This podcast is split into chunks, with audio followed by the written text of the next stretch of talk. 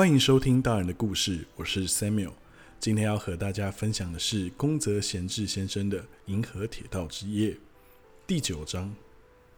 由于第九章之后就没有再细分其他的章节了，所以我们会花比较多的集数来讲这一节。那么拿好你的铁道车票，故事开始喽！晚安。第九章。乔凡尼的车票，绝对不会再孤单了。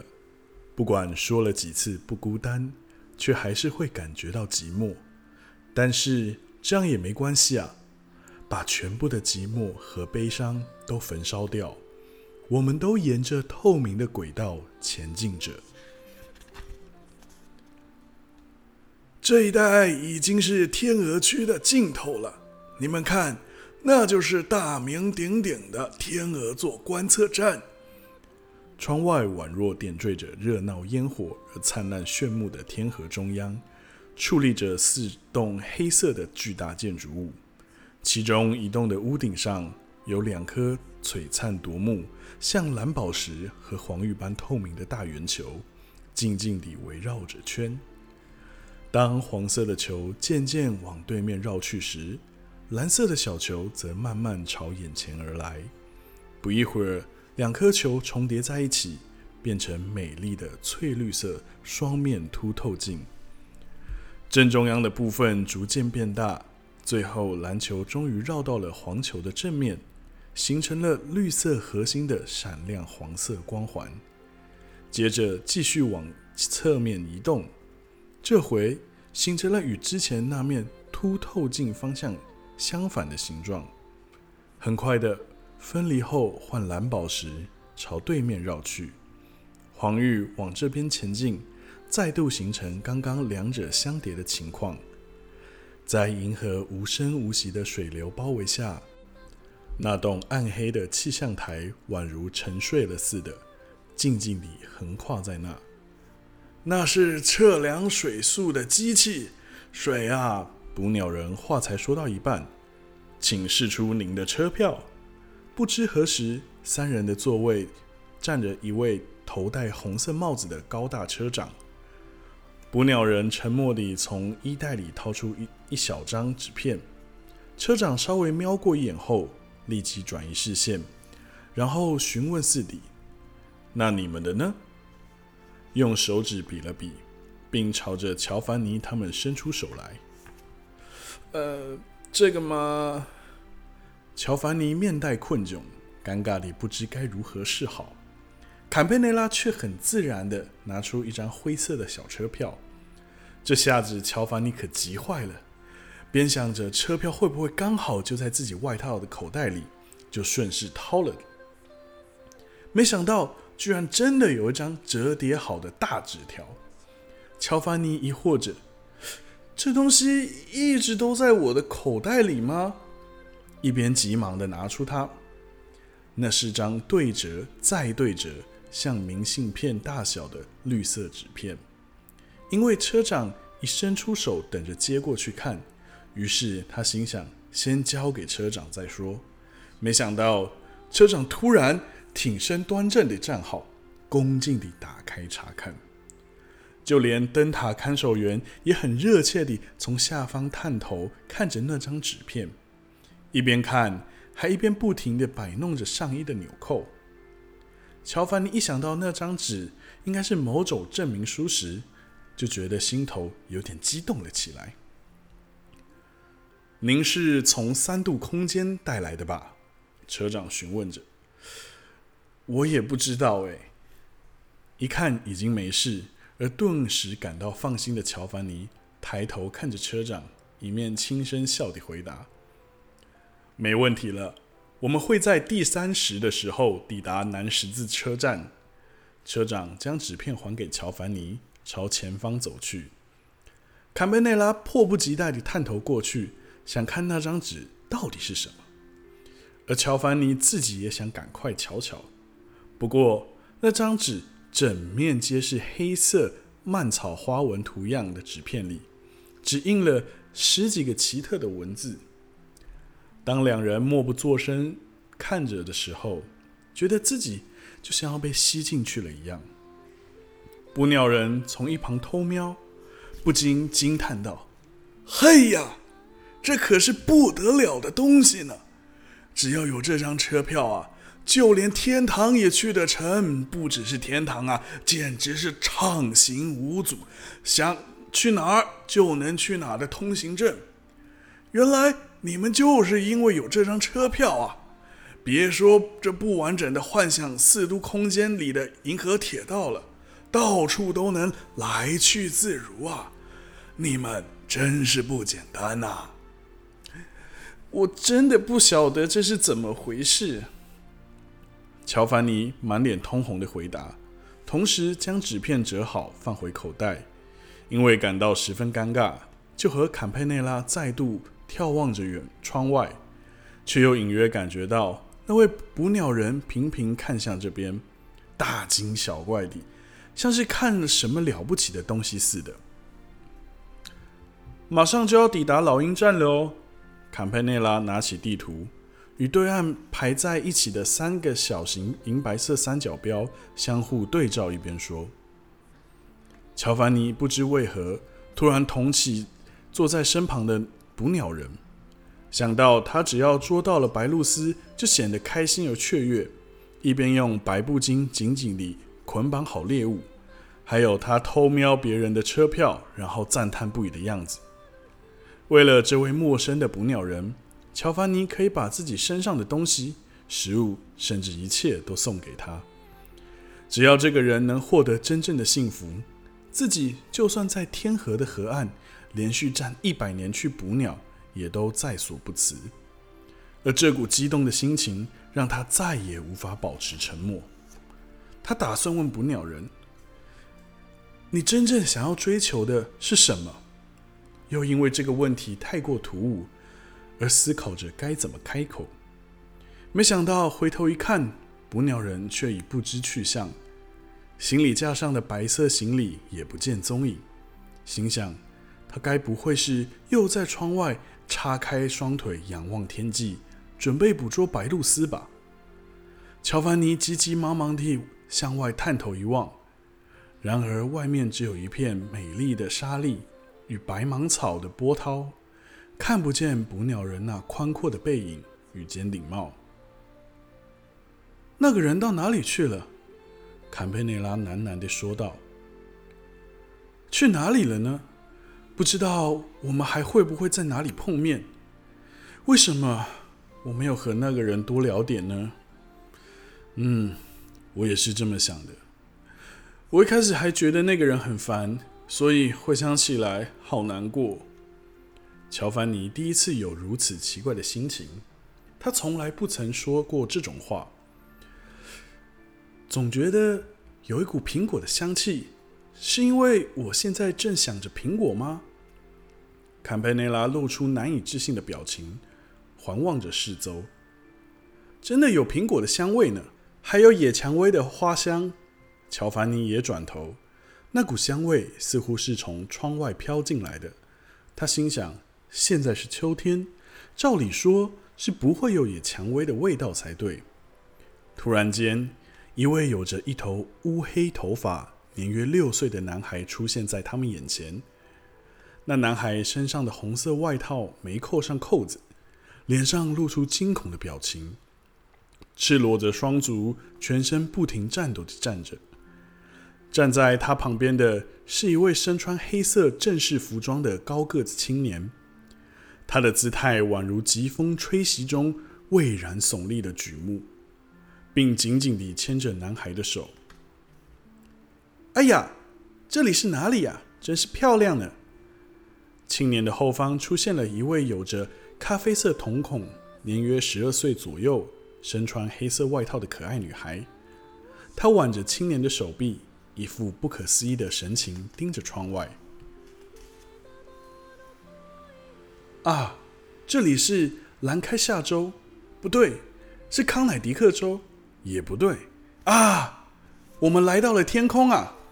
你看那个标志，就是天空的标志啊！已经不用再害怕什么了，因为我们已经受上帝宠召了。黑色服装的青年喜出望外的对女孩说道，但不知为何又皱起了眉头，看起来疲惫不堪，勉强挤出一丝笑容，要男孩坐在乔凡尼的旁边。然后他温柔地向女孩指了指坎佩内拉旁边的位置，他乖巧地坐了下来，谨慎地交叠起双手。我要去找姐姐。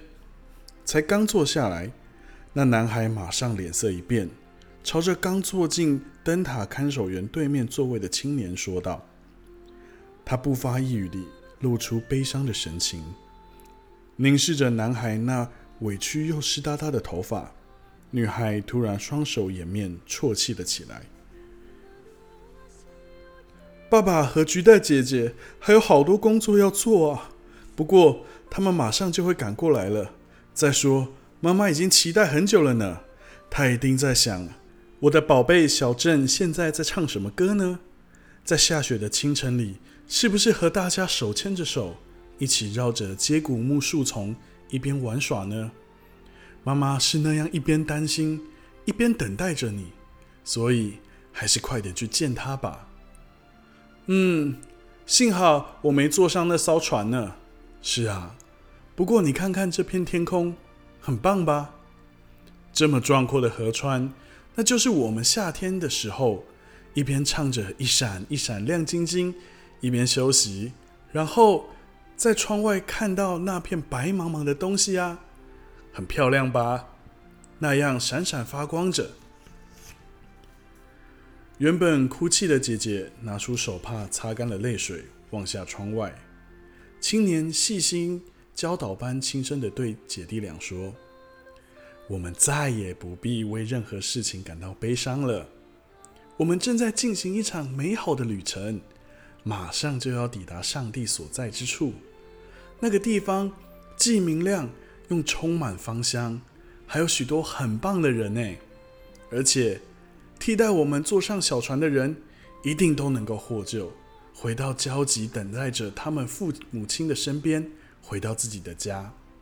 好了，我们马上就要抵达了，打起精神来，唱些有趣的歌吧。青年抚着男孩湿湿的发丝，一边安慰着两人，自己的脸色也慢慢的恢复了光彩。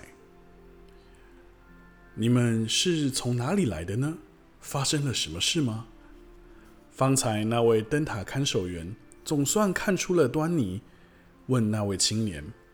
他略带微笑的说：“我们搭的轮船撞上了冰山，沉没了。这些孩子的父亲因为有急事，所以在两个月前就先回国。我们是后来才出发的。我正在念大学，是他们两个的家庭老师。”在到职的第十二天，大概是今天或昨天吧，轮船撞上了冰山，一下子就倾斜并沉没在海里。即使有微微的月光，但整片海面都弥漫着浓雾。而救难船的左舷有一半已经毁损了，根本无法容纳所有的人。眼看着船身就要沉没，我拼命的喊着，希望能让小朋友们坐上船。附近的人们立刻让出一条路。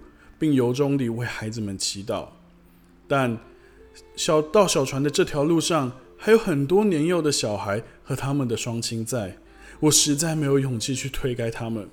不过一想到无论如何我都有义务要拯救这两个孩子，就打算要推开前面的小孩，但却又想到，与其这样子帮助孩子们，还不如直接带领他们一起前往上帝的所在之处。对他们而言，那才是真正的幸福。至于违逆上帝旨意的罪行，就让我一人承担吧。再怎么样，我也一定要帮助这两个孩子。但看着眼前的光景，我知道自己根本没法做到。众人将孩子们推进小船后，就此诀别。母亲们发狂似的亲吻着自己的孩子。父亲们强忍着悲痛，直挺的站着，那场景真令人肝肠寸断。再过没多久，这艘轮船即将沉没，我已有所觉悟，紧紧抱住两个小孩，等待着船只下沉。并下定决心要拼老命地浮在海面。不知从何处来，丢了一个救生圈，但手一滑就飘向对面了。我拼了命拆下一块甲板上的木框，三人牢牢地抓住它。此时，不知哪里传来一阵歌声，瞬间，大家都用各国的语言一起跟着大合唱。就在此时，突然一阵巨响，我们旋即掉入了海里。我紧紧地抱住他们两个，心想应该会被卷进漩涡里吧。然而，在我回过神来的时候，我们就已经在这里了。这两个孩子的母亲在去年就去世了。我相信小船的人都一定能获救，因为有许多技术熟练的水手划着船，迅速离开了船边。此时，四周响起了一片细微的祈祷声。乔凡尼与坎佩内拉也隐约地想起了许多已经忘记的事，忍不住泛红了眼眶。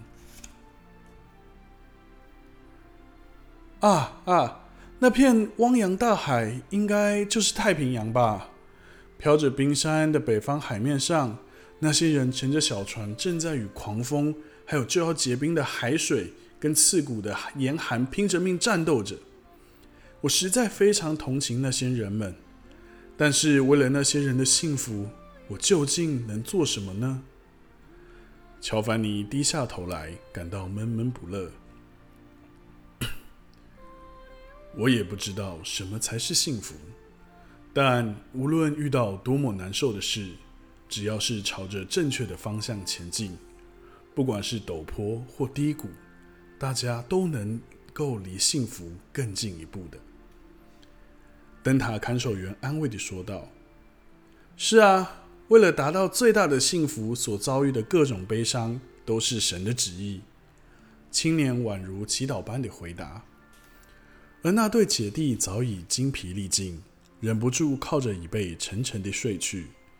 刚刚还赤着脚的男孩，不知何时已经穿上了柔软的白鞋。火车咔嗒咔嗒，规律地沿着闪耀灵光的河岸前进。望着对面的窗户，草原仿佛幻灯片般闪逝而过。成千上百个各种大小的三角标坐落其中。而在大三角标上，还看得到闪着红点的测量旗。草原的尽头弥漫着白雾，在对面更远之处，有各式各样的朦胧烽火，缓缓地飘向那变化多端而美丽的蓝紫桔梗色天际。清新透彻的微风中，充满了玫瑰花的香气。如何？您应该是第一次看到这种苹果吧？坐在对面的灯塔看守员，不知何时膝上出现了几颗泛着金黄色与红色美丽光泽的大苹果，并小心翼翼地用双手护着，以免掉落。哎呀，这是从哪里来的啊？真漂亮！这里出产这样的苹果吗？青年吃惊地眯起眼睛。侧着头望我地端详着灯塔看守员细心捧着的苹果，请拿去吧，别客气，请享用。青年拿了一颗后，看了乔凡尼他们一眼。那边两位小少爷也来一颗如何？